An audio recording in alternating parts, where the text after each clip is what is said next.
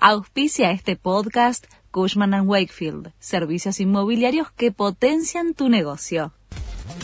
La Nación presenta los títulos de la tarde del martes 24 de octubre de 2023. Leandro Santoro se bajó del balotaje y Jorge Macri será el próximo jefe de gobierno porteño. Desde Unión por la Patria dijeron que sería insensato forzar un balotaje. El candidato de Juntos por el Cambio obtuvo 49,6%, mientras que el kirchnerista logró 32,2%.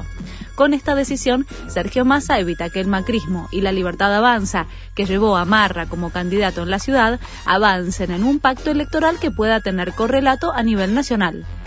El gobierno anunció la licitación del 5G, el Ente Nacional de Comunicaciones realizó la subasta de las bandas de frecuencia para el despliegue, desarrollo y prestación del servicio de quinta generación, en la que se espera recaudar alrededor de 1.050 millones de dólares. Las tres empresas que compraron la frecuencia fueron Claro, Movistar y Telecom alertan por la falta de insumos médicos para cirugías y estudios.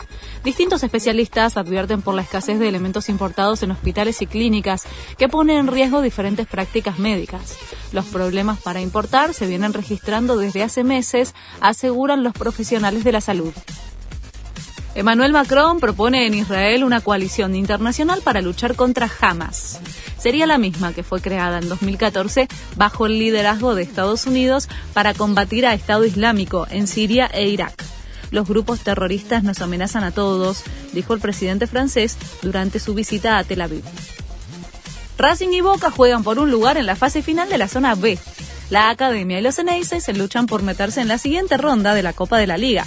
El partido desde las 19 en el cilindro de Avellaneda. Este fue el resumen de Noticias de la Nación.